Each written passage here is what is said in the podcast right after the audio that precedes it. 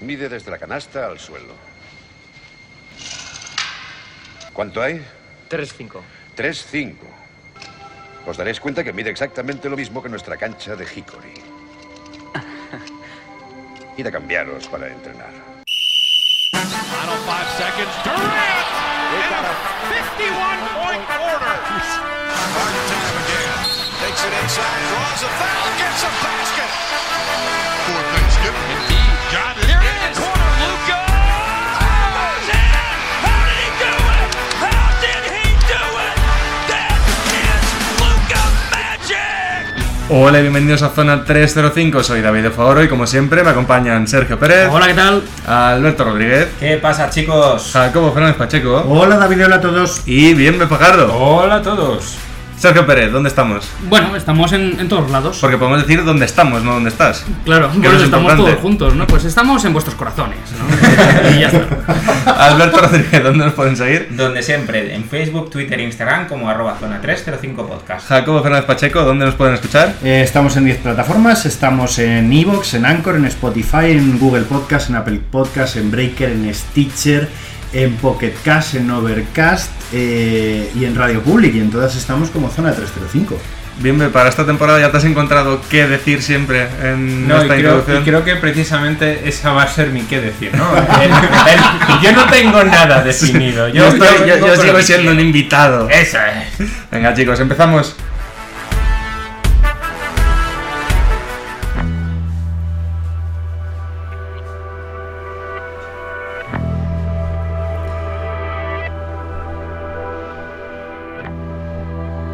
Quiero que entre la música, pero no. Ay. Eh, bueno, lo primero os voy a pedir calma, ¿vale? Porque hoy traigo un debate que se nos puede ir de las manos. Entonces, ¿Cuál no?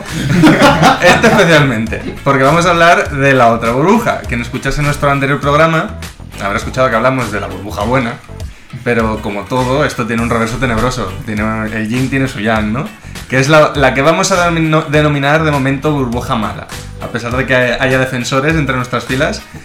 ¿Cuál es la burbuja mala? Eh, hablamos de los 22 mejores equipos, los que se están jugando playoff, los que se van a jugar el título, y luego hay 8 equipos que como ese grupo de amigos, como podemos ser nosotros, que desde marzo no juegan a baloncesto, he dicho, habrá que quedar para jugar, ¿no? Pues es lo que han hecho estos otros ocho e- equipos. Y han dicho, pues habrá que quedar para jugar. Se está hablando de Chicago, no está muy claro, pero bueno, son ocho equipos que van a jugar una serie de partidos en los que absolutamente no hay nada en juego. Eh, no, hay, no hay descenso, como mucho podemos estar jugándonos posiciones en el draft, pero eso no motiva a ganar precisamente. ¿Cuál es la motivación para esta segunda burbuja? Eh, la panoja, amigos. El jugar para cobrar por partido jugado. Para un enamorado del baloncesto a lo mejor no suena a lo más romántico precisamente, ¿no? Pero eh, no todo es malo. Y Jacobo Fernández Pacheco precisamente creo que es el más firme defensor de esta burbuja, entonces voy a dejar que empiece él. Eh, sí, lo primero de todo porque el tema de la panoja es un derecho al que tienen los jugadores. Ellos por contrato tienen que jugar una serie de partidos, al menos los partidos que estén contemplados en la temporada que no se te- tengan que perder por lesión, enfermedad, circunstancias familiares, tienen que jugarlas. Y sí, vale, son profesionales que ganan muchísimo dinero y no es algo que les falte y tal, pero sigue siendo su dinero. Creo que a nosotros en nuestros respectivos trabajos, si esto nos ocurriese, optaríamos por la misma opción. Es decir, porque si no juegan, no cobran lo que les corresponde, de la parte proporcional que les corresponde de sus contratos. Y yo creo que a todo profesional eso le interesa. Bueno, yo soy la contraparte, ¿no? Bueno, vamos a empezar por Vamos ahí. a empezar por los extremos y luego vamos con Bienve y Pérez, que creo que son un poquito más Moderados. ¿no? moderados. Bueno, como bien dices, comparando con un trabajo, yo creo que cuando tienes enfermedad, cuando tienes una situación pandémica, cuando la salud está en juego y el dinero no lo es todo al final, porque hay jugadores que efectivamente ganan mucho, otros no tanto, pero creo que la NBA creo que debería estar lo suficientemente capacitada para hacer. eh, tiene suficiente dinero como para mejor cubrir esa clase de jugadores, esa clase de circunstancias. Mm, carece de sentido, pues como tú bien has introducido, David, mm, vamos a quedar para jugar cuando ni de ahí se va a sacar dinero, porque yo creo que nadie va a querer ver un Knicks Detroit Pistons, un Atlanta Chicago, ni tales aberraciones. Y lo siento por esos equipos por la situación que tienen ahora mismo. De hecho, en Estados Unidos no sé, pero en España probablemente el único espectador del Knicks Detroit seas tú. Probablemente, y, y dudo, y dudo, ¿vale? Pero, claro, mm, ¿qué saca de verdad la NBA? ¿De verdad la NBA va a ganar dinero, que es de lo que se queja por esta burbuja mala? Cuando en la buena sí que sabemos que va a recortar, porque es lo interesante. Lo pongo en duda y la salud está muy en juego y no creo que sea lo adecuado. Es complicado defender eh, esta burbuja mala, ¿no? Pero es necesaria, eh, sobre todo por el tema de la equidad. Eh, sí que es cierto que no se juega nada, pero de verdad Washington se juega algo en la burbuja buena. Eh, Brooklyn, que Brooklyn- se mete en playoffs, se juega algo en la burbuja buena. Eh, entonces, bueno, las circunstancias de la temporada anterior o, o lo que llevamos de temporada le permiten jugar en Orlando, pero a lo mejor por dos semanas no estarían en el otro lado. Entonces, mm, todos los equipos tienen el derecho, como bien ha dicho Jacobo, de jugar por su dinero, porque aunque digamos nosotros mm, no vamos a verlo en televisión estadounidense, sí que se va a proyectar y sí genera dinero, aunque no sea el mismo, pero sí genera A dinero. ver, no olvidemos de que los Knicks siguen siendo el equipo más valioso de la NBA. Es decir, gente que vaya a ver los partidos de los Knicks, a pesar de que sean partidos lamentables, seguro que va a haber. Y esas cadenas han pagado una serie de contratos publicitarios una serie de patrocinios que quieren que se cumplan. Ese ¿no? es el tema, ¿no? no es el dinero que va a generar, es el dinero que ya se ha invertido en eso. Claro, entonces al final, es cierto, todo es un tema económico, pero es necesario. Ahí es donde entro yo un poco en contra, ¿no? De que el dinero no siempre es necesario. Yo creo que es un poco más importante la salud, ¿vale? ¡Comunista! Es más, eh, yo diría que esta, esta burbuja, si me lo permitís decir, esta burbuja maligna, ¿no? es un poco como la opinión de, de Kendrick Perkins, ¿no? No debería existir, básicamente.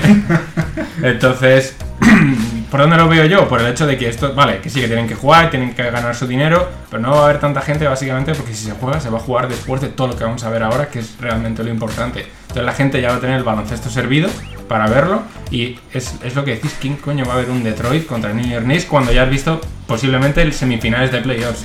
Vale, eh, Jacobo y Pérez, rápidamente, eh, Sí, yo- contadme también qué, qué nos puede vender. ¿Por qué sí que puede valer la pena ver algo de baloncesto de Hombre, esta yo, sin ir más lejos, ¿por qué vale la pena? ¿Quién va a querer ver un Detroit Pistons New York Knicks? Las mismas personas que pagan 90 o 110 dólares por ver un partido de la Summer League, que las hay.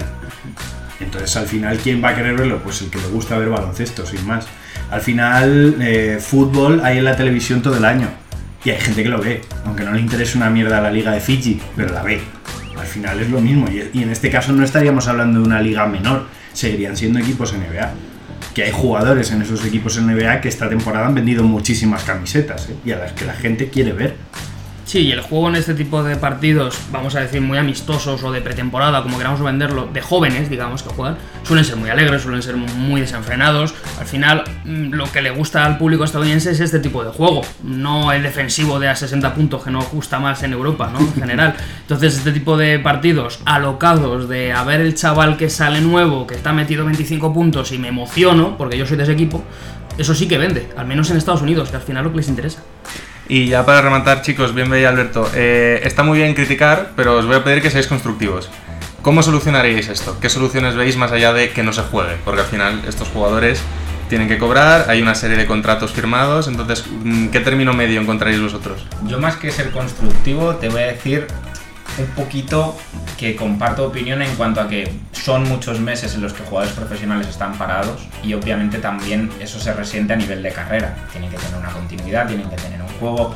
No vale que les digas vamos a volver en diciembre y ahí ya pues hacéis pretemporada, lo que tenéis que hacer. No, yo entiendo también que es verdad que hay que tener una continuidad y tal, pero sigue sin parecerme lo suficientemente necesario y creo que lo constructivo que sería que ahí es donde la NBA a lo mejor tendría que defender un poco más los derechos de esos contratos y decir a los, a, las- a los patrocinadores, oye, que esto no ha pasado nunca, que estos jugadores merecen cobrar porque siempre han estado ahí, siempre han dado el callo, siempre no han tenido nunca problema y para una situación pandémica que tenemos creo que se puede hacer una excepción.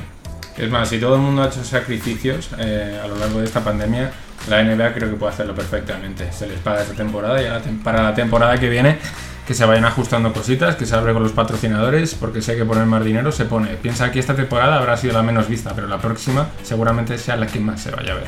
Bueno, y habrá que ver también cuánta gente ve estos nuevos partidos, ¿no? Que esto ya igual lo podemos traer para otro día, cuando veamos un poco resultados de audiencia y tal.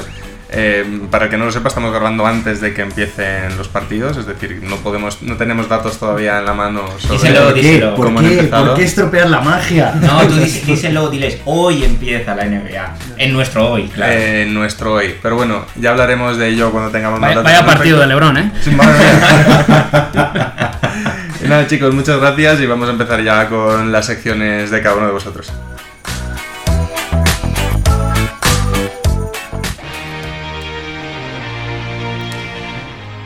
Primera sección que viene de la mano de Alberto Rodríguez, ¿no? Que vienes a, a- a calmarte un poquito, ¿no? A, a hablar de cosas un poquito más positivas y un poquito más divertidas. Sí, esperemos que sí. De hecho, bueno, ya sabéis la música a lo que se refiere. Hoy traemos de nuevo en esta tercera temporada por primera vez Future Now. Para el que no recuerde en qué consiste esa- esta sección, pues suelen ¿Cómo ser... se nota que Jacobo era su segundo entrenador y quiere tener a Alberto contento? Bueno, para el que no recuerde cómo funciona Future Now, traemos normalmente eh, jugadores que están entre primer y cuarto año en NBA o incluso que son jóvenes por Europa, sean chicos, sean chicas, ¿vale?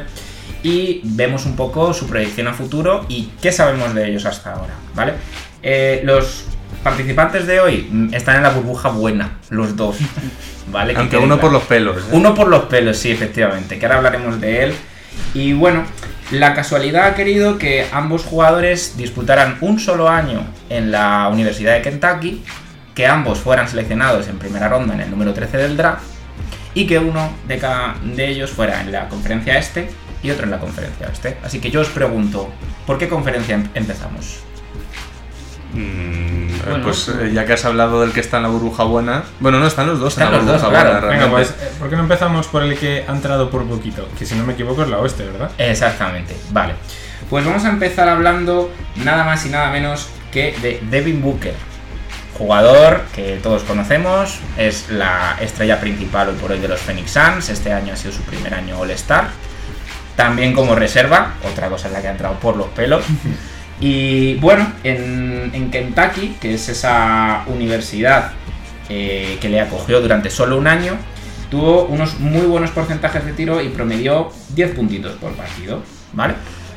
Claro, nada que ver con la explosión que hemos visto de la NBA. Un jugador súper anotador que ha sido capaz de meter 70 puntos en una ocasión, siendo la marca más alta de toda la década entre, los entre el año 2010 y el año 2020 a nivel anotador, pero que no acaba de ser esa estrella total que lleva a un equipo a donde tiene que llegar.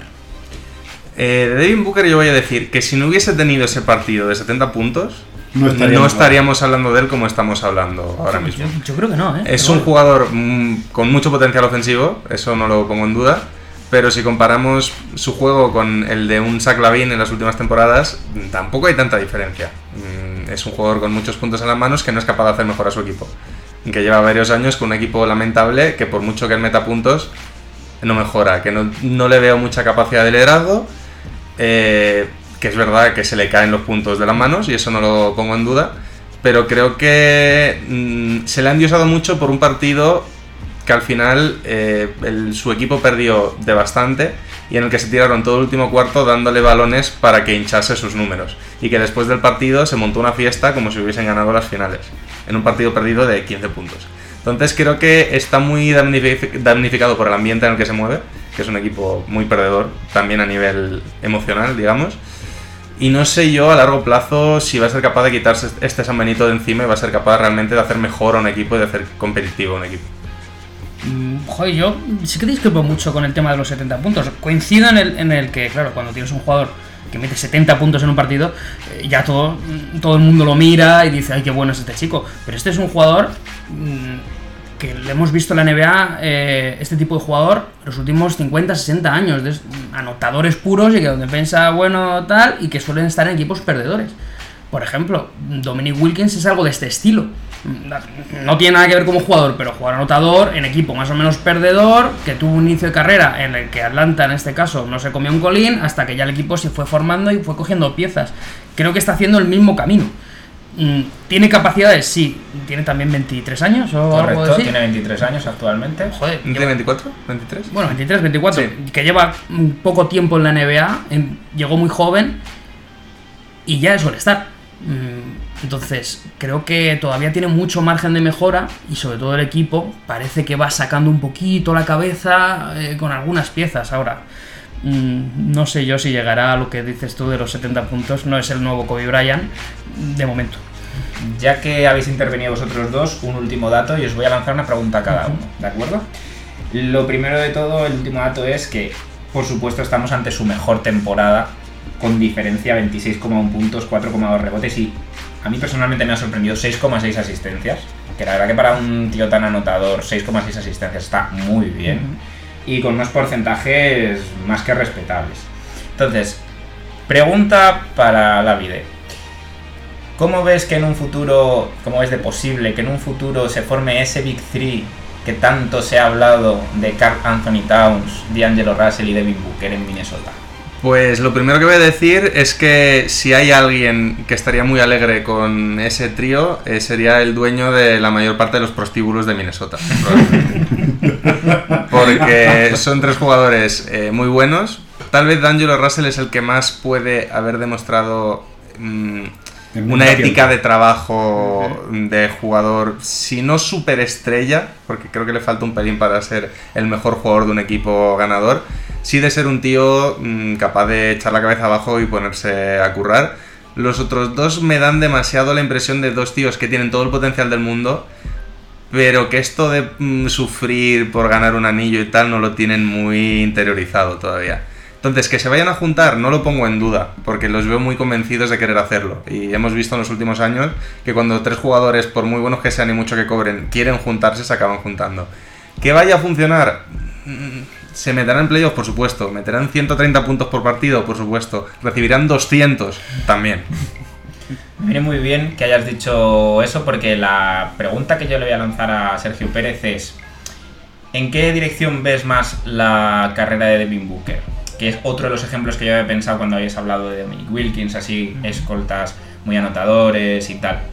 Eh, ¿Carrera más a lo Monta Ellis o carrera más a lo Clay Thompson para Devin Booker? De momento, visto lo visto, lo monta Ellis. Eh, Sobre todo por, porque no ha llegado un equipo eh, con un proyecto ganador. Entonces, ahora mismo creo que es un jugador que si no va a juntarse con otras estrellas, aunque parece que sí, que yo no creo que tampoco, o sea, creo que tampoco va a funcionar. Cuando tres amiguitos que no son LeBron James eh, se juntan, no suele salir bien. Entonces, eh, si se queda en una franquicia en el que está él solo como un erial, que es Phoenix, pues le va a ir pues como esta temporada. O sea, van a ser todas igual. ¿Va a meter 27 puntos? Sí. Eh, ¿Va a hacer numerazos? Sí. ¿Va a ganar menos partidos que mi abuela con bastón? También. Eh, entonces yo creo que va ahora mismo más abocado a Monta Ellis porque también coincido con lo que ha dicho David, no parece que sea un tío con una cabeza demasiado amue- amueblada. Muy bien, vale. Pues vamos a pasar ahora a el otro jugador del Kentucky seleccionado en puesto 13, primera ronda, que también es escolta y también es tirador. Pero ahora nos vamos a ir un poquito al estado de Florida, donde está la burbuja. Y bueno, y no es otro que, que Tyler Hero. Este chico que, que ha entrado... uf, yo creo que ha entrado muy bien en la NBA. La verdad que un puesto demasiado bajo quizá para la calidad o para el desparpajo que ha, que ha enseñado en sus primeros partidos en esta primera temporada de NBA. En Kentucky, mm, sublime. 14 puntos por partido, casi un 47% en tiros de campo, un 94% en tiros libres, cerca del 36% en triples. La verdad que muy, muy bien. Aparte es un complemento que le ha venido muy bien a todas esas piezas que han tenido este año los Miami Heat. Quizá es lo que hablamos el otro día en, otro pro- en el otro programa. Le falta mejor, normal, le falta experiencia, ese saltito extra para mejor ser más importante, para tener un rol más determinante. Pero a pesar de ello, 12,9 puntos, 4 rebotes, casi un 40% en triple, 41% en tiros de campo. Yo creo que los Heat pueden estar muy contentos con la elección que han hecho. ¿Qué opináis, Jacobo? Bienve. Pues- Eh, lo primero de todo, yo creo que es un, un jugador que, que venía con buen cartel por parte de la prensa y eso ha jugado muy a su favor en el sentido de pasar por debajo del radar al principio para luego demostrar en la pista lo que, lo que tenía que hacer. Mm, pero claro, el cielo es el límite para este chico. Yo es que creo que él, él mismo no, no se pone límites. Él yo creo que tiene, igual que decíamos de Devin Booker, que quizá no tiene la cabeza toda la amueblada que podríamos esperar. Este chico es, creo que es más bien todo lo contrario, sin quitar que es un chaval que también le gusta pasárselo bien, que hemos visto, si sigues a Miami Heat en redes sociales, y a él mismo es un tío muy bromista, que se lleva muy bien con sus compañeros, que se mete mucho con él también, pero que creo que tiene más claro que, su éxito y su, ¿cómo podríamos decir?, ascenso a los cielos va a venir mm, por parte de mantener ese perfil medio de yo trabajo duro, hago numerazos, pero tampoco voy a ir pidiendo 60 millones de dólares al año, porque a mí lo que me gusta es jugar al baloncesto. Entonces, Yo creo que es un tío muy descarado, se lo ha visto en pista, que se enfrenta a quien tenga delante, eso nunca le ha importado. Y es algo muy importante a la hora de, de fichar a alguien tan joven. L- donde más destacó fue sobre todo la Summer League. Precisamente antes hablábamos de que la- mucha gente ve estos partidos. Ahí fue donde este chaval llegó y dijo, oye, que se me da bien esto de jugar al baloncesto. Anotaba muchos puntos, era referente junto a Kendrick Nunn, que ya se empezó a ver que era un robo del draft bastante importante. Y lo que comentábamos un poquito de que sí que puede tener mejor cabeza que Devin Booker, pero no creo que vaya a llegar a ese nivel estrella. Yo creo que se va a quedar en un jugador que va a ser un poquito más rol anotador, que va a rondar siempre en 15, 16 puntos como mucho, porque en el fondo es para lo que está. Es un tío tirador, anotador desde cualquier lado de la pista. Y es todo para desatascar un poco a la estrella o en este caso gente como Adebayo que reparte muy bien el juego y que es un complemento perfecto para ellos. Es un chaval muy completo y la verdad es que me gusta mucho para el primer año que ha hecho. Me encanta lo mucho que os conozco porque mm, los comentarios que hacéis me vienen muy bien para las preguntas. Entonces, Jacobo, la pregunta que te lanzo es, ¿logrará en alguna temporada, por su calidad y bien recompensado, Tyler Hero ser All-Star? puede ser, pero yo no. O sea, no creo. Sí, bueno, ¿no? Bueno, si Corber lo ha sido, ¿no? Claro, no, pero yo creo que precisamente si Corber lo ha sido, lo que, la- la- lo que decías, si Corber lo ha sido, obviamente puede serlo, pero es que yo creo, y, y de verdad, por, por lo, que, lo que sé del, del muchacho, es que no le importa. Es que yo creo que al más bien le da igual. Bueno, pero aún así, ¿tú qué crees? Yo creo que llegará a ser All-Star. A él también le da igual. Yo creo que llegará a ser All-Star. Vale, y última pregunta para cerrar Fitter Now para, para Bienve. Quizá la más difícil. Eh, a, Haber mí, estudiado. eh. a, mí, a mí fíjate que me, me- me parece que es un rol muy parecido al que ha tenido durante su carrera JJ Reddick, pero fuera de no hacerle el menosprecio a Tyler Hero, porque creo que tiene un futuro bastante prometedor por delante, estaríamos hablando ya no de un JJ Reddick 2.0, sino de un JJ Reddick 3.0 que tenga todavía más importancia de la que ha tenido en otros equipos JJ Reddick a futuro. Sí, creo que sí, porque Reddick tenía más ese perfil incluso de sexto hombre tirador, que, le- que- que hay muchos jugadores como él, como incluso J.R. Smith, ¿no? Un jugador que sabes que te va a revolucionar un poquito en cuanto a puntos, saliendo desde el banquillo. Herro, si no me equivoco, no ha tenido muchos partidos de titular. Ha salido más Duncan Robinson, gente como incluso Kendrick Nunn. Es que ha jugado tanto de base como de alero en ciertos partidos con Miami. Entonces creo que no se va a llegar a convertir en el perfil de Reddick porque tiene más recursos que él. Reddick sí que al, principio era un poco solo tirador, luego ya se fue reconvirtiendo un poquito más en algo más completo. Creo que Herro tiene el desparpajo para ser mucho más, para ser un anotador más compulsivo desde cualquier lado de la pista, no solo tirador. Y, y veremos a ver qué tal mejora en cuanto a defensa, porque ha, ha tenido pocos partidos buenos en defensa, pero en los que los ha tenido ha demostrado que al menos intenta mejorar en todo lo que puede, que eso es muy importante. Muy bien. Bueno, pues desde los desiertos de Arizona hasta las playas de Florida, pues hasta aquí el Fitter Now de hoy, yo creo. Muchas gracias, Alberto. Do- dos breves apuntes. Por una parte, me, me ha resultado muy curioso como, habiéndolos presentado como dos jugadores casi calcados, los hemos descrito como dos jugadores totalmente distintos. Uno con mucho más talento y tal vez con menos cabeza, y el otro que teniendo un poquito menos de talento, creo que todos lo vemos como más preparado para estar en un equipo ganador. También ha caído en un equipo ganador, eso no, no se lo quita nadie. Y lo segundo, muy rápido, pobre JJ Redick, la que le ha caído en un Sí, sí. momento. No, Eh, pero- JJ Redick es un tío de JJ. 15, 16 puntos por partido, o sea... Tranquilo, JJ, No, yo te pero-. Respeto. Pero no, pero mira, yo ahí te lo, te lo aclaro. Me refiero más al hecho de que JJ Reddick aparece en un momento histórico en el que los jugadores a lo mejor no se desarrollan, no son tan polivalentes. Ahora con el small ball llegan jugadores más completos en muchos sentidos. No abramos ese melón porque creo que nos vamos a ir muy rápido por otro lado. Bueno, pero para que quede claro. Muchas gracias por la sección, Alberto. Y nos vamos con la primera pista al jugador misterioso.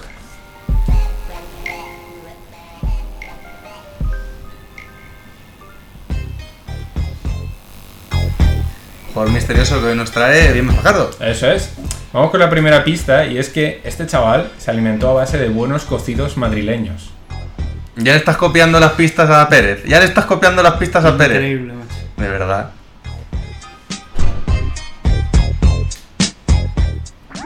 Síguenos en redes. Estamos en Twitter e Instagram como arroba zona 305 podcast. Zona 305. Únete al equipo. Solo un breve comentario a lo que ha dicho Bienve. ¿Sabemos si Scorsenitis ha ganado en Cercedilla alguna vez? A lo mejor en, en Becerril, pero. Jacobo, te toca. Eh, pues yo vengo a hablar de, de algo que pues que lo, lo hemos estado hablando mucho la temporada anterior cuando, cuando nos tuvimos que confinar ¿no? desde casa, lo de que, que todo el mundo se ha estado preguntando aquí qué iba a pasar con la CB, qué iba a pasar, ¿Qué iba a con la- pasar con la CB? con, la, NBA. Claro, y yo digo, ¿esto no se, lo, no se lo habrán preguntado acaso en todo el mundo? Porque al final, oh sorpresa, se juega el baloncesto en todo el mundo. Pero yo, fíjate, creo que en Finlandia la CB les importa poco, ¿eh? Pues ojo. No, me refiero a las ligas de cada uno de los países que también han tenido sus problemillas con esto del COVID-19. ¿Vale?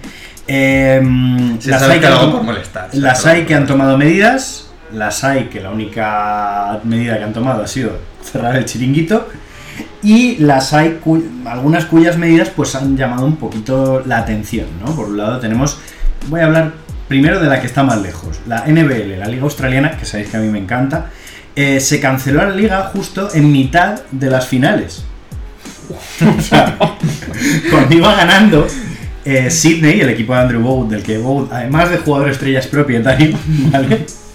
iba ganando 2-1 a Perth y la resolución, esto se canceló pues en marzo, y la resolución tuvo que esperar a finales de abril a que se jugasen solo dos partidos. O sea, Pero se llegaron a propio- jugar, no es que dijeron, bueno, Sí. mira, se cancela y no gana nadie. el propio Andrew Bogut fue bastante crítico con la liga y ahora se teme que esto haya podido producir una pequeña fuga de talentos.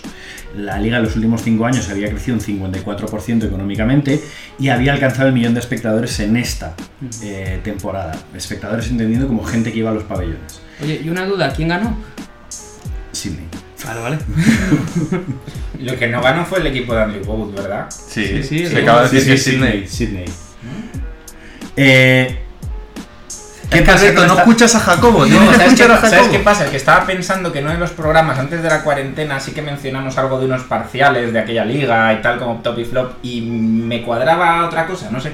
Sí, Culpa pero mía. era de la temporada anterior, no de esta. Es que ya llevamos tres temporadas, Alberto. Ya, sí, ahora, ahora es el bucle temporal. El problema de esta fuga de talentos, ¿vale? Es que eh, lo que antes esta liga se había convertido en una alternativa a la G-League para jugadores universitarios que querían dar el paso o no pasar por la universidad y ganar dinero antes, ¿vale? Ahora puede resentirse económicamente y no pagar salarios tan apetecibles para jugadores estadounidenses o de otras ligas del mundo. Los partidos de pretemporada que se, iban que se habían hablado con la Superliga China, obviamente, han quedado cancelados y esos económicamente movían muchísimo dinero. ¿Qué otra liga, ¿De qué otra liga vamos a hablar? Pues la otra que está muy lejos, la Superliga China. Eh, la, como recordaréis, porque seguramente fue la primera que se suspendió, se suspendió de manera indefinida el 1 de febrero de 2020 El equipo de Wuhan lo han vetado de por vida directamente. y eh, se reanudó el 15 de abril. ¿Vale? Los jugadores tenían que volver con sus respectivos equipos entre el 23 y el 25 de marzo, so pena de estar suspendidos durante tres años de la Liga China. Creí que vas a decir so pena de muerte. Probablemente los chinos so pena de muerte. Los, los no chinos so pena de estar suspendidos tres años, lo cual eso arruinaría la carrera de Lance Stephenson por completo. Eh, eh, se reanudó el 15 de abril con, con normalidad, pero todos los partidos, que todavía se está jugando en la Liga China, se están disputando en dos únicas ciudades, Qingdao y Dongguan, a puerta cerrada y jugando cuatro partidos a la semana para, para tratar más o menos de acotar el calendario. Sí que es cierto que está volviendo ya a haber público, en algunas, en algunos partidos, pero nunca supera un tercio de la capacidad de los estadios. Eh, la BTV, que es la liga que juegan algunos equipos bálticos y rusos, como sabréis, eh, fue una- es una liga que se ha cerrado sin campeón, pero en el que las clasificaciones se ha decidido que van a valer para Euroliga, Eurocup, el año que viene. ¿Nos parecería muy bonito que el campeón fuese Putin? que apareciese en el, el- como campeón del año 2020 el equipo Putin. Realmente siempre lo es. ¿no? Formado por Putin de base, Putin de escolta, Putin de. Recordar que en esta liga el Kinky Value. Uh, FSK, ¿eh? Eh, un tema que sacó Pérez en una de nuestras reuniones ejecutivas, es verdad que se ha hecho bastante viral, que en Estonia algunos partidos se están empezando a ver con público, eh, concretamente en la ciudad de Saku Surhal, de Ta- eh, perdón, un torneo llamado el Saku Surhal de Tallinn, ¿vale? En Estonia, en el que selecciones bálticas juegan una serie de amistosos, pero ¿qué condiciones? Estos partidos los puede ir a ver público, pero en estadios en los que caben 10.000 personas dejan entrar un máximo de 1.500. Con lo cual, Pero muy ruidosas, ¿eh? muy ruidosas, muy ruidosas. Más ruidosas que las que ha habido en la, en la fase final de la, de la CB. Ni más ruidosas que las cámaras que van a Vale, poner en y Orlando ahora, y ahora viene una lista rapidita. Rapidita que tampoco tiene mucho, que son las ligas que se han cerrado sin campeones ni descensos. ¿Vale? Por ejemplo, tenemos la ABA, que es la Liga Adriática, la LNB de Francia, la Liga Basket Serie A de Italia, la Liga Nova KBM de Eslovenia, la SBL de Eslovaquia, la Liga Turca y la Liga Argentina, que recordamos ha sido la más reciente en cerrar porque cerró el día 23 de este mes. Y luego están las ligas que se han cerrado, pero con campeones. No disputando un partido, sino que al que iba primer clasificado se le ha nombrado campeón. En Grecia, que por cuarto año consecutivo es el Panathinaikos. En Ucrania, que eh, en el cuadro femenino se ha tomado una decisión salomónica en este sentido. El Kijik Basket es campeón femenino. Y el de Dnipro en masculino. En Lituania, campeón el Zalgiris, qué sorpresa. En Suecia se, han se- se ha decretado campeón Alboras, que iba primero. En Irlanda, Fel- Belfast Star. En Bélgica, el Ostende. En, Ser- en Serbia, el Borac Kakak.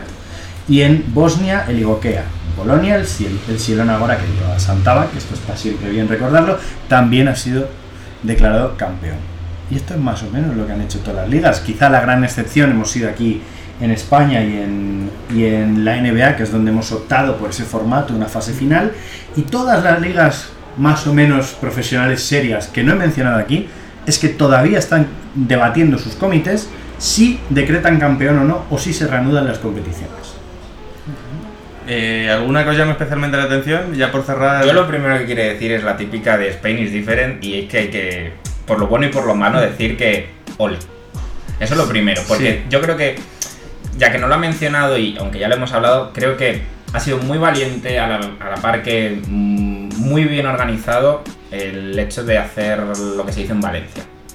Creo que cabe resaltarlo una vez más y teniendo en cuenta las fechas a las que estamos, es que ya casi ha pasado un mes desde que se ha resuelto y es curiosísimo que haya todavía incluso otros países que todavía no hayan resuelto esas tesituras, para bien o para mal. A mí, a mí me hace mucha gracia eh, la Liga Griega. Porque el año pasado dijo el Olympiacos, bueno, a mí defiéndeme que me da igual. Y ya ascenderé el año que viene. Y vaya. Ot- otro añito en segunda. Entonces, pues oye, que se jodan.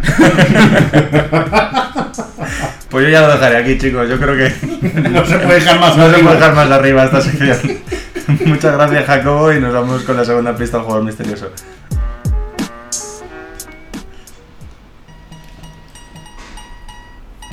Bien, ¿ve? Seguimos. Un blanco tirador que tiene un apellido muy curioso, de las cuales 10 letras, 7 son consonantes. Ya lo sé. Vale.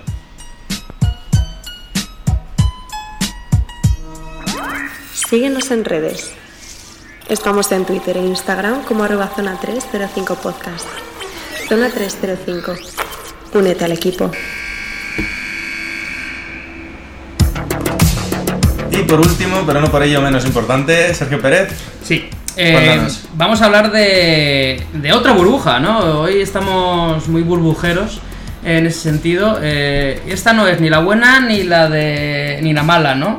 Eh, es otra buena. Mm, Es la, la que toca en esta época del año, ¿verdad? Es la que toca, ¿no? Y la de la que se habla poco, eh, y creo que se debería hablar más, que es la de la WNBA. Eh, entonces, bueno, vamos a explicar un poquito el formato que se ha tomado, que se va a hacer, y luego vamos a hablar un poquito de, un- de unos cuantos equipos y cómo vamos viendo esta liga, ¿no? Porque, hay que decirlo, normalmente son 12 franquicias en la WNBA, entonces, en este caso, mm, tiraron por la tangente y dijeron, pues las 12 para adentro. Eh, entonces están reunidas en, eh, la IMG Academy de Bradenton, Florida, o sea, todo se reúne eh, en este estado. Y juegan en total 22 partidos, no jugaban muchos más normalmente. Y luego los, playoffs normales. En este caso explicar que los playoffs primero es un formato algo diferente, no es como estamos acostumbrados del primero contra el octavo desde primera ronda, sino que a medida que mejor te clasificas, menos rondas tienes que jugar. Por ejemplo, primero y segundo de, de toda la NBA, porque en este caso no hay distinción de conferencias, em, hasta finales, digamos, de conferencia o semifinales, como queramos verlo, no juegan. No, se quitan una buena ronda. Se quitan dos. Eh, entonces, eh, es un, un premio que, bueno, ya debatiremos otro día si a lo mejor. Un poco se- futbolero, ¿no? Eso, lo- Sí, ya lo hablaremos. Es que tampoco quiero meterme en este melón porque yo creo que es una opción que se podía debatir con una especie de Euroliga independiente y equipos en, en Liga Andesa. Bueno, ya hablaremos de eso, ¿no? Entonces, lo que quiero preguntaros, eh, porque también fue muy sonado, el tema de las condiciones, eh, donde están alojadas las jugadoras, todo el equipo técnico. Eh, salió al principio que había acompañantes, vamos a decir, en la habitación, ¿no? Eh, no humanos. y no me refiero a los fantasmas, ¿no? Parece que luego ya se solucionó un poco todo, entonces os pregunto, eh, ¿creéis que están bien, que merecen más, eh, o que es injusto que no estén Hombre, a ver, en si alguien de este programa dice me parece bien que las jugadoras de la WNBA tengan chinches en la cama, que se levante y se vaya porque lo he hecho del programa. Me parece una falta de respeto, me parece una falta de planificación. No puede ser que estemos viendo eh, a jugadores de la NBA quejándose de menús de comida mm, que, que ya no lo quisiera yo para pinta mí. muy apetecible, pero, Pero, bueno, pero que bueno, que o sea, tampoco tienen pinta de estar mal precisamente, Claro. que se quejen de, oh Dios mío, las coles de Bruselas están un poquito menos verdes que las que yo como en casa. Y mientras tanto tengamos a la WNBA eh, con bichos en la cama. O sea, un poquito de por favor, ¿sabes? Bueno, aclarar que, que esto no ha, sido tan exagerado, pero que bueno, pero que sí que hubo, o sea, que hubo sus fotitos y tal, hubo su queja, por lo visto ya se ha solucionado, ¿no? Entonces, bueno, vámonos de lleno con los equipos, eh, no podemos hablar de los 12, aunque nos encantaría. Eh, entonces, os he traído 5 equipos de los que sí que quiero que al menos me deis una pinceladita, ¿no? De, de qué esperáis de ellos. Y empezamos, como no, con las campeonas, con las Washington Mystics, que la gran noticia es que su mejor jugadora y MVP de la temporada, Elena Deledone, no va a estar. Em, pero sí que sigue teniendo, por ejemplo, a la MVP de las finales, Emma Messeman. Entonces, eh, algo que decir sobre este equipo, eh, les vemos como siguen siendo aspirantes, eh, han bajado. Yo lo primero y único que puedo comentar es que no se han visto demasiado perjudicadas. Creo que el arranque de temporada, que es cierto que van pocos partidos, ¿no? Pero creo que no se está notando. De momento. Veremos según avance la temporada, según vayan desarrollándose los partidos, pero creo que de momento parece que han hecho un buen trabajo previo y han empezado con buen pie. Nada, eh, realmente iba a comentar lo mismo. Eh, habrá que ver, no dejan de ser los primeros dos partidos, todavía hay mucho tiempo. Sí que es verdad que estos equipos campeones suelen tener esa reacción un poco de orgullo, ¿no? Cuando parece que nadie confía en ellos porque les falta gente o lo que sea. Pero a largo plazo yo no sé hasta qué punto va a poder ser sostenible este rendimiento con el que han empezado la temporada. Desde luego no las veo favoritas a revalidar, ni mucho menos, pero bueno, tampoco quisiera cruzármelas, porque la que tuvo retuvo. siguiendo con ese con esa línea de pensamiento es que al final en, la WNBA está más parejo en el sentido de que cuando las grandes jugadoras de, las, de los otros equipos tienen malos partidos se nota mucho en, cómo puede afectar. Y, y- y sí que creo que al final el, talento marca la diferencia pero con tal como juegan en la WNBA que la, que la táctica también es muy importante es que son las campeonas. Y al final tienes que mantener ese, ese mínimo de, de respeto de decir, joder, es que ya juegan sin la presión de tener que volver a ganar porque ya han ganado. Sí, la plantilla tampoco cambia mucho, Claro. pero bueno, por eso les metemos aquí, ¿no? Otro equipo que, que también tiene una baja muy importante son las Vegas Aces, que haya Wilson en este caso, que es el- la segunda gran estrella, o la primera, depende cómo lo veamos, pues se queda sola, ¿no? Ante la ausencia de Liz Bates que decidió no jugar, ¿no? Parece que los pivots no, o las pivots en este caso, no se unen a, a- a esta burbuja. Entonces, ¿qué opináis de las eh, semifinalistas de Las Vegas Aces con ese gran proyecto? Bueno, lo primero, lo mismo, una baja muy sensible. eh, si me apuras, incluso más sensible todavía, porque no olvidemos que al final, el año pasado, por ejemplo, en las finales eh, del Don estaba lesionada, fueron capaces de salir adelante sin ella. En cambio, los Seixes vimos que era, vivían en gran medida por esta mujer que es la que más puntos ha metido en un partido en la historia de la WNBA. Mm, Cuando tienes una jugadora tan dominante, dependes mucho de ella también a nivel de juego, de que se te cierren para poder descargar.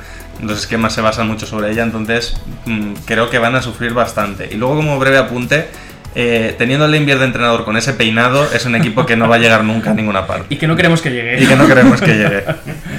Pobre la envier, macho. Ahora todos se pueden cambiar el pelo menos él. Eh, no, yo me estaba fijando sobre todo en las edades. Eh, me preocupa sobre todo que cuenta con tres jugadoras que, que aunque siempre han estado bien, nunca han- ha sido algo que digas, joder, han tenido una mala temporada, pero que ya los años van a empezar a pasar de factura. Hay que recordar Angel McCautry, que es la jugadora más veterana de esa plantilla, nació en 1986. Ujú. Sí, sí, tiene ya sus 34 añitos. Es que estamos hablando de una jugadora muy veterana. También Daniel Robinson, Sugar Rogers. Claro, no tienes a tu jugadora más importante, quizá una de las jugadoras más importantes de la WNBA. Y quizá la más determinante. Porque ¿Qué es vamos a imparable, decir de es imparable Campbell? de Liz Campbell. Y luego el resto de jugadoras, pues es- aunque estarían teóricamente en sus mejores momentos de forma, claro, ¿cómo, cómo reaccionas psicológicamente a no tener el jugador referencial que darle el balón en caso de que nada salga, que es lo más probable en unos hipotéticos playoffs? Ya. Bueno, otro equipo que el año pasado fue un poquito de decepción, pero que este verano se ha reforzado bien, es Phoenix Mercury, ¿no? Que, bueno, podemos decir que Diana Taura sí, que ya también es veterana, pero aún, aún tiene algo que decir, ¿no? Y, sobre todo junto a Brinley Greener y una jugadora que me encanta, que es Skylar Diggin Smith, mm, parece que quieren formar ese Big Three eh, para volver a dominar la liga. ¿Qué opinamos de, de Phoenix Mercury? Muy buen proyecto, pero no veo que hayan empezado nada bien. A día, todo- de grabación 0-2. Sí, sí, o sea, mm, la verdad, pero ya no solo eso, o sea, porque es cuestión de sensaciones. Tampoco. Yo he visto algunos vídeos y creo que las sensaciones es que no se han encontrado muy cómodas en pista, los porcentajes eh, de tiro no han sido muy acertados. No parece. pa- Me recuerda mucho. No sé si me admitís uno, la comparación a cuando se juntó el Big Three de Miami, que todavía tenían que encontrar un poquito por dónde iba cada pieza, con cuál rol tenía que quedarse cada uno y que ese, esa estructura empezara a funcionar. A mí me da un poco esa sensación. Y que quizá para el tipo de, de jugadoras que son, eh, el balón se está moviendo muy lento. He visto lo- los últimos partidos, algunos resúmenes, y me da esa sensación de que sí, tienen claro más o menos quiénes son los pilares y demás, pero, pero el balón se mueve poco. Eh, al final es más o menos eh, ordeñar un poco la posesión y al final pues la das a Grainer o si está ahora así sola que ya vea lo que hace. Y no sé, quizá en ese sentido sí hace falta un periodo de adaptación que no sé si en esta burbuja les dará margen. Eso es lo que quería comentar yo. Eh, es normal cuando un equipo se refuerza que a lo mejor tarda un poco al principio. En cualquier otra temporada eh, se diría, bueno, no pasa nada, tienen tiempo. En esta el tiempo brilla por su ausencia. Entonces les puede pasar factura este inicio lento. Pero bueno, todavía pueden darle la vuelta a la tortilla. Sí, va a ser un equipo que no te va a gustar enfrentarte a ellos en playoff, ¿no? Eh, otro equipo que, de que quiero hablar y que para mí son personalmente las favoritas son Seattle Storms. Eh, sobre todo por la vuelta de Brianna Stewart, ¿no? Eh, tras la lesión de 2018 y que hay que decirlo, lidera un plantillón con Bear, con Howard, con Lloyd. Entonces, ¿qué opináis de el equipo de Seattle, el único que hay de baloncesto? Aquí, aquí, aquí yo diría que es todo lo contrario a Phoenix Mercury, ¿no? Ya las piezas están asentadas, ya sabemos los roles, ya sabemos por dónde van los tiros, ¿no? Eh, que ha habido lesiones otros años y ahora se han recuperado y tal. Buen momento. Buen momento para aprovechar esas dudas de otros equipos, buen momento para que esas estructuras ya formadas mm, en poco tiempo, como acaba de mencionar David, salgan a relucir. Es eh, un claro ejemplo de que de que es un equipo que ya está formado, ya compite y ya sabe lo que tiene que hacer. Sí, eh, muy rápidamente. El año pasado es un equipo que, que sufrió mucho por las lesiones. No olvidemos que también eh, su estuvo lesionada, le tuvieron que hacer un artroscopio en la rodilla y tal. Entonces, es- ¿de qué dos bajas estamos hablando? ¿no? Brianna Stewart y Subert, normal que. Bastante que el año pasado tuvieron récord positivo, con unas bajas así. Si a eso le sumas eh, esos dos fichajes, entre comillas, para esta temporada, mm, clarísimas candidatas para ganarlo todo. Sobre todo yo creo que Brianna Stewart ha vuelto decidida a no hacer prisioneros. O sea, ha vuelto on fire y diciendo, bueno, a ver si os pensabais que esto de estar lesionada iba a acabar conmigo, pero no, no, no. La tía ha vuelto con, con ganas de comerse la pista, comerse el balón y comerse a las rivales como se descuiden. O sea, eh, está muy activa jugando y, y eso siempre es bueno porque no siempre las, las grandes estrellas cuando vuelven de lesiones y vuelven a una competición y demás están tan decididos a últimamente hemos visto, sobre todo en hombres, no más esa tendencia a ir despacito, unos minutitos, y ya no. Sí, no, sí, mira, más lejos, es la misma lesión que Kevin Durant. Y, Sí, está hablando de Aquiles. Y estamos viendo que Kevin Durant se lo está tomando con mucha calma. Que no quiere decir nada, pero no siempre la gente vuelve con sin miedo Sí, sí, de una lesión así. Apuntar que ya jugó dos partidos con Ekaterimburgo antes del parón, pero bueno, pero sí. Y al último equipo, que yo sé que alguien de esta mesa se va a emocionar mucho, que es Los Ángeles Sparks. Eh, Pero le vamos a dejar para el final, para que luego ya haga Claro, lo, que tenga, lo que tenga que decir. Entonces, ahora que vamos un poquito más justos de tiempo para que sea cortito, ¿no? Sí, sí, sí. Entonces, mala gente. eh, Bueno, bueno, Candice Parker, pues, pues obviamente lidera un equipo muy completo y, y que tiene ganas de reivindicarse, ¿no? Sobre todo por el mal sabor de boca que se les quedó el año pasado eh, con esas semifinales. Sí, porque además quedaron, si no me equivoco, primeras de conferencia oeste. O sea, un puesto ahí para reivindicarse este año, porque vamos, la sensación fue mala, como la acabaron, y este año creo que vienen a darlo todo, sobre todo el liderazgo por Camdens. Yo, eh, sobre todo, quería destacar que aunque están bien, son un equipo que muy completo, quizá, y viendo el partido, aunque ganasen a Phoenix en, en la noche de apertura, eh, les faltan centímetros. Creo que teniendo como al final tu center de referencia, porque Parker sale de, de center normalmente jugando, eh, un- un- una 5 que juega más abierta, que intenta mantener involucradas a sus compañeras, eh, van a estar más limitadas a la hora de defender a jugadoras más grandes. Sí que es cierto, buena noticia, no está Liz Campbell. Mala noticia si Britney Greiner y el, el núcleo duro de las Mercury empieza a funcionar, pues tener ahí un rival que te puede poner en muchos aprietos. Y sobre todo destacar en Eka Unique, me parece que está jugando muy bien. Vale, ya para acabar, eh, muy rápidamente. eh, algo que he llamado tenemos que hablar de, ¿no? Eh, entonces, eh, simplemente una jugadora, entrenador, lo que sea para destacar de cada uno, eh, ¿en qué nos tenemos que fijar? Mm, Entonces, Alberto, tenemos que hablar de... Obviamente sabes a quién voy a referirme, vamos a hablar de Sabrina Ionescu. No ha empezado bien las New York Liberties, han perdido sus dos primeros partidos, pero ya ha dado el primer toque de atención en su segundo partido haciendo 33 puntos, 7 rebotes, 7 asistencias. Cuidado, que puede que empiecen a funcionar algo mejor de lo que se espera de ellas las New York Liberties. Si Sabrina empieza a tomar un poco el mando, destacar que ha empezado jugando de dos más que de uno, lo cual me ha llamado la atención. Sí, bueno, he oído que Thibodeau ya ha pedido por favor que se la presten para los Knicks. No, por Dios. Estuve, estuve viendo un poquito el partido, que precisamente voy a hablar de otra jugadora que fue la que se enfrentó, que es Arike Ogunbowale, eh, la jugadora de Dallas. Y Está que bien, para haber hablado ya antes de ella en este programa está, bien. Ha habido un momento de tensión, pero la ha salvado. La salvado bien. Pues te doy un 7 y. Y, precisamente Sabrina estuvo jugando mucho de dos porque no, no conseguía dirigir el juego tan bien como lo hizo eh, su rival, precisamente. Ha tenido dos partidos muy buenos con anotación alta, dando mucho ritmo de ataque, que es el que estaba buscando el equipo de Dallas, y que les ha salido muy bien. Pero sobre todo, básicamente gracias a, este base, a esta base. Bueno, David, tenemos que hablar de... Pues yo voy a decir eh, Courtney Vandersloot y las Chicago Sky. Eh, igual que en Nueva York espera que las Liberty sean el equipo bueno de la ciudad, en Chicago también tienen más esperanzas puestas en el equipo femenino que en el masculino. Estamos hablando de una base que está repartiendo nueve asistencias y media en los dos primeros partidos. Eh, tiene el récord de más asistencias, además en una temporada que es 9,1, es decir, con lo que llevamos de temporada ya está por encima de su mejor número, que es también el mejor número de la historia de la liga. El equipo también es el que más asistencias da, o sea, es un equipo que de momento se está, está funcionando muy bien en ataque, son solo dos partiditos, pero bueno, apunta maneras en Chicago Sky. Y tenemos que hablar de, en mi opinión, Simon y Augustus, la Jamal Crawford de la WNBA, que ha tomado una mejor decisión que el Jamal Crawford real. Y es que eh, juega su primera temporada fuera de Minnesota con un equipo aspirante, que son las Sparks, jugadora ya de 36 años, una barbaridad, pero que eh, creo que puede descargar a Unique y a Candace Parker de responsabilidad en los momentos en los que sabes que ellas van a estar más defendidas. Una jugadora a la que, a que vamos a mentir, se la suda todo, se la va a tirar, si cree que se la tiene que tirar.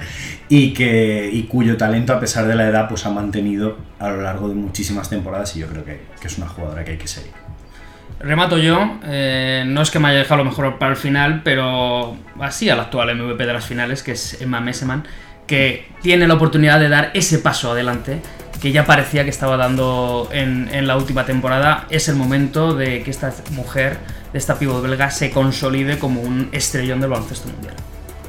Pues muchas gracias Pérez por este repaso breve o no tan breve. Al final yo creo que por lo menos bien de tiempo. completo. los equipos Sí, en los que nos hemos parado nos hemos parado bien. Otra cosa es que hayamos tenido tiempo para todos. Pero muchas gracias y nos vamos con la resolución del jugador misterioso.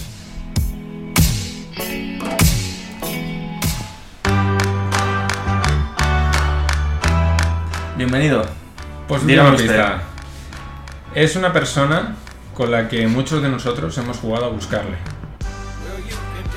Yo ya sé quién es. Yo ya sé quién es. Yo creo que también. Pues yo no tengo ni idea. Yo tampoco. Claro. Sí, a ver, es, el padre jugó en el Madrid. Sí, El padre jugó en el Madrid y por eso lo de los cocidos y demás. Eh, y si no me equivoco, estuvo involucrado en el traspaso de Garnett a Boston. Exactamente. Creo. Un tirador con un apellido que- complicado. eres convocado. Ah, el Vale, sí, sí, vale, sí, sí, sí, ya, sí, sí, ya sí. sé quién es, ya Ya sé, está, Yo creo que sí. Y además sí. la tercera pista, sí, sí. a la de tres. Venga. Una, dos, tres. Wally Serbiak. Muy bien.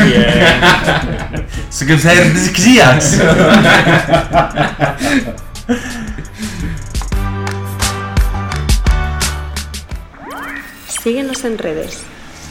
Estamos en Twitter e Instagram como arroba zona 305 podcast. Zona 305. Únete al equipo.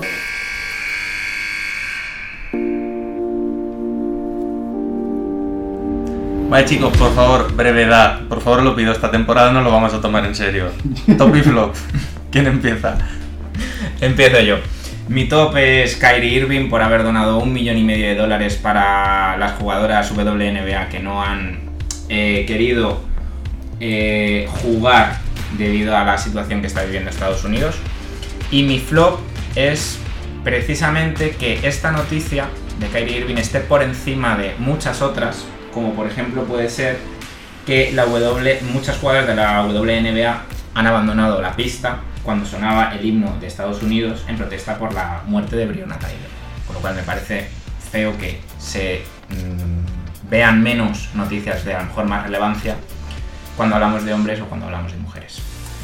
Pues sigo yo, mi top es para el equipo que hay formado de zona 305 en el 2K20, que por increíble que parezca está. Y es muy divertido jugar con nosotros, la verdad.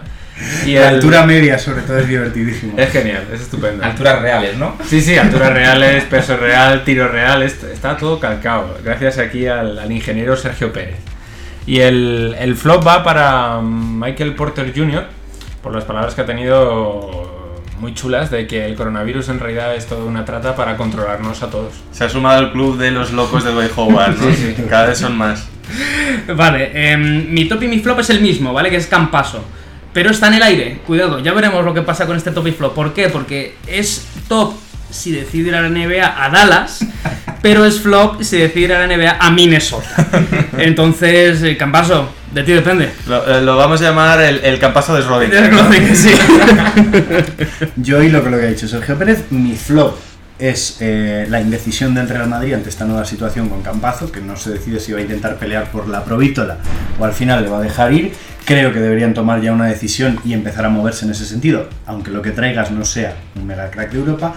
Y mi top, eh, en general, el comienzo de la WNBA, que por una vez podríamos decir de verdad de la buena que quitando los hoteles está en igualdad de condiciones con, con los hombres. Bueno, yo mi top, eh, por fácil que sea, me quedo con la vuelta de la NBA. Todos teníamos ganas de finiquitar la temporada y de volver a ver baloncesto.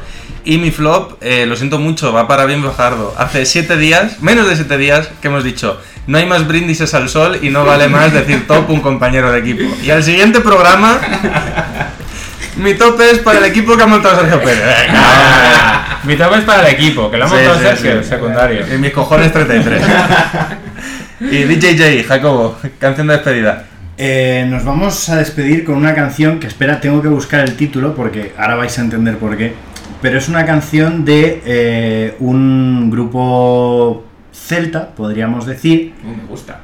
que, mm, que está muy de moda últimamente. Se llaman Celtic Woman. Es un trío de, de mujeres que cantan en gaélico. Eso, eh, tiene sentido que tengas que buscar el nombre. que cantan aparte en inglés en gaélico irlandés tradicional y esta canción se llama Cher a baile río. Vasco eso. Pues con Cher que baila en el río, nos despedimos hasta la semana que viene. ¡Adiós! Hasta luego.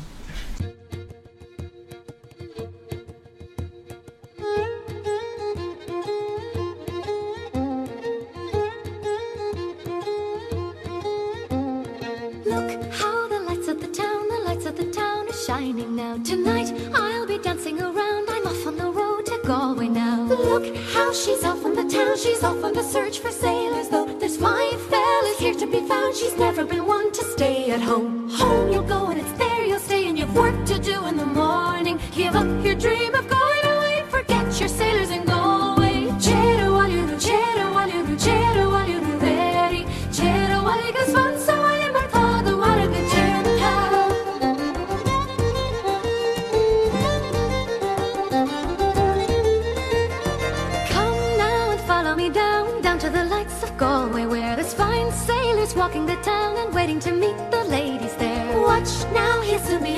he's finer than any sailor, so come on now and pick up your spoons, he's waiting to hear you play them. Woo! Here today and she's gone tomorrow, and next she's going to Galway, jigging around and off to town and won't be back until morning. Chero aliru, chero aliru, chero aliru veri, chero aligus fun, so I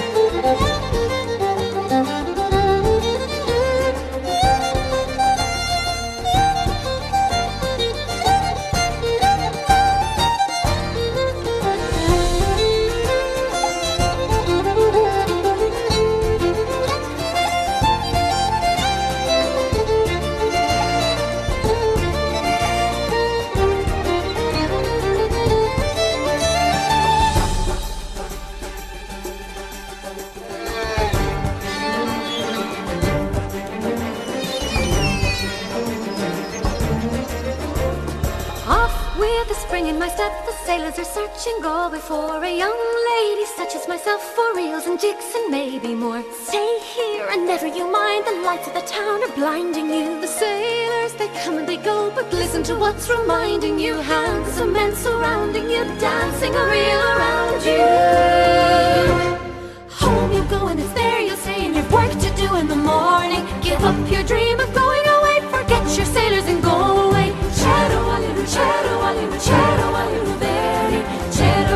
Sławy, soła, jeba,